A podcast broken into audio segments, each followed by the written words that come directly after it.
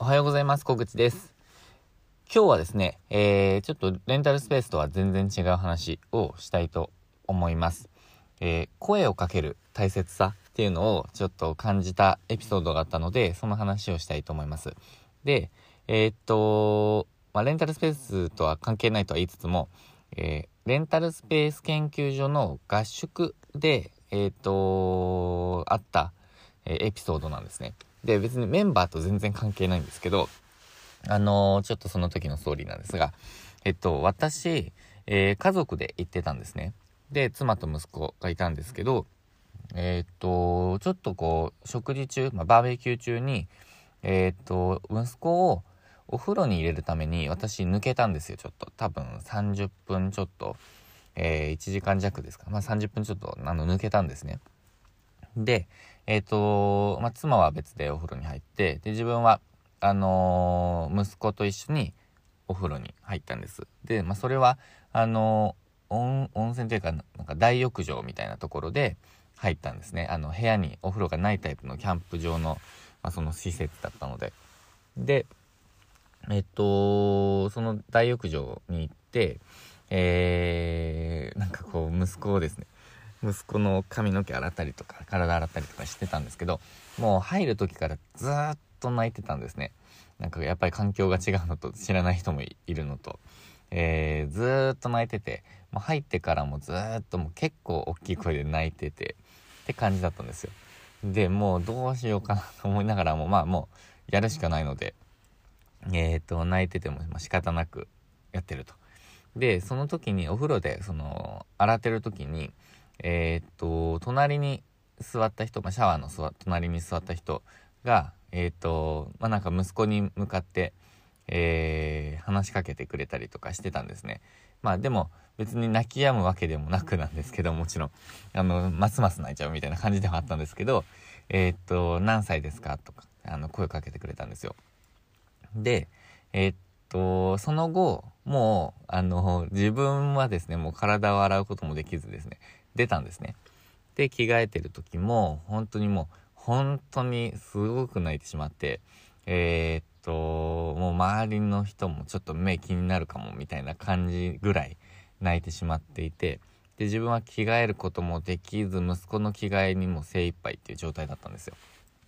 で、そんな時に、その人がまた、あの、上がってこられて、で、話しかけてくれたんですね。で、あの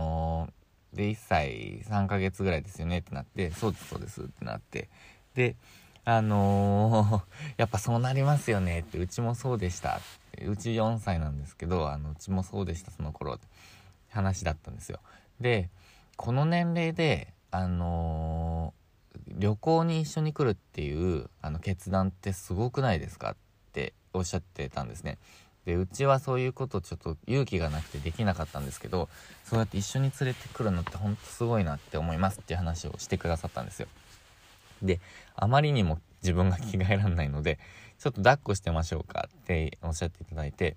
で、ありがとうございますって言って、ちょっとお願いしていいですかって、本当にもうお言葉に甘えて、あの、抱っこしてもらおうとしたら、本当にもう、泣き方が変わってしまってもうすっごい泣いちゃったんですよ。で、ああ、やっぱ逆、逆効果でしたね、とか言いながら、いや、すいませんって言いつつも、本当に自分はバーッと着替えて、っていう感じだったんですね。で、あの、まあ、その決断すごいと思いますっていう話して、で、息子にいい経験してるんだよ、みたいな感じで声をかけてくださって、まあ、去っていかれたんですよ。で、まあ、声かけてくださってありがとうございますって言って、えー、お別れしたっていうエピソードなんですけど、まあ、それ本当に、あのー、ありがたかったんですよね。声かけてくださって。なんかこう気分的にというか。なのでなんかバスで泣いちゃう、あの、子供を、あの、連れたお母さんに声かけてくださる、なんか優しさみたいななんかいい話みたいなのあるじゃないですか。あの、あるんですよ、そういうの。なんか YouTube とかでも。で、それをすごいやっぱ感じたんですよね、そのありがたさを。なので、ちょっとこうエピソード長くなっちゃいましたけど、情景を思い浮かべていただきたくて、そう、あの、わざわざわざですね、ちょっと長く話したんですけど、あの、そういう状況の中で、声かけてくださるのはすごいありがたいんですよ。で、えっ、ー、と、それはですね、なんかあの、2つの意味ですごいありがたいと思ってて、1つは単純に、あの、声かけてくださって、すごい、まあ、ありがたいというか、なんか気が、気分が、うーん、なんか、まあ、落ち着いたっていうか別に私がパニックになってたわけではないのであれなんですけどなんかありがとうございますって感じですよね。話してくれて。でもう一つはですね周りへの影響なんですよね。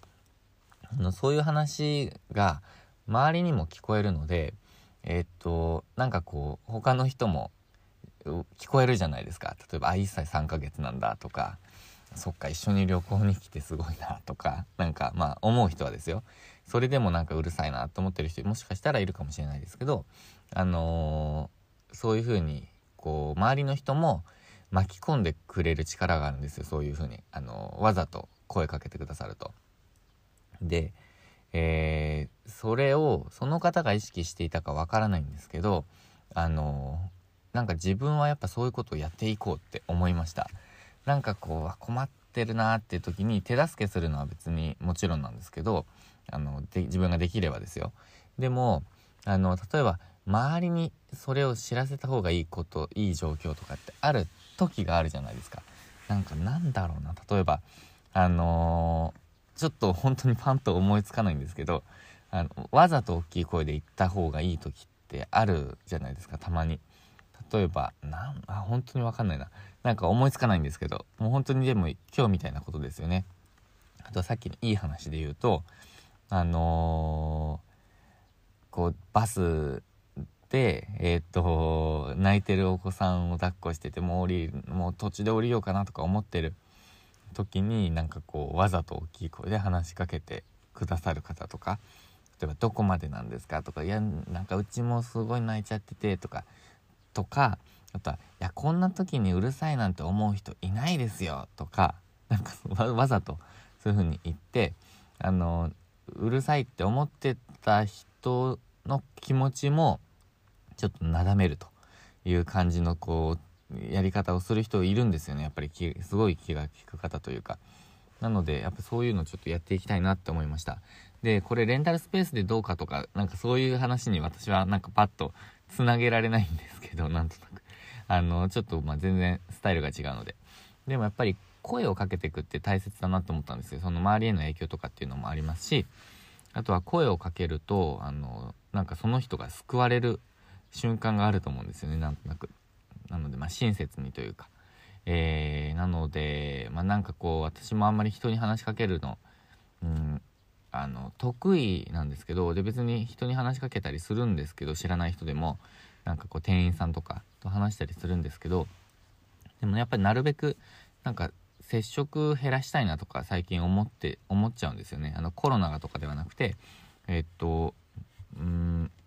時間がもったいないからって思っちゃってたんですけどなんかちょっとそういうのも違うかなと。あのー、話しかけるって大切だなって思ったので改めて思ったのでなんかこれからまた、えー、そういうこと積極的にやっていこうかなって思いました。例えばあのサービス業で働いてる方例えばコンビニのところの店員さんでなんかいつもありがとうございますとかあのすごい声通っていいですよねとか笑顔素敵ですよねみたいなあのいつも笑顔ですねとかっていうなんか話とか、まあ、そういうことをよく私してた時期があったんですけど最近あの減ったなって思ってたのでなんかちょっともう一回復活させようかななんて思ったきっかけにもなったエピソードでした。ということでエピソードの部分半分ぐらいの時間使っちゃいましたけど でもなんかこうちょっとあそっかって思っていただけたら少しでも思っていただけたら嬉しいです。ということで今日も最後までご視聴いただきましてありがとうございました。今日もチャレンジできる一日にしていきましょう。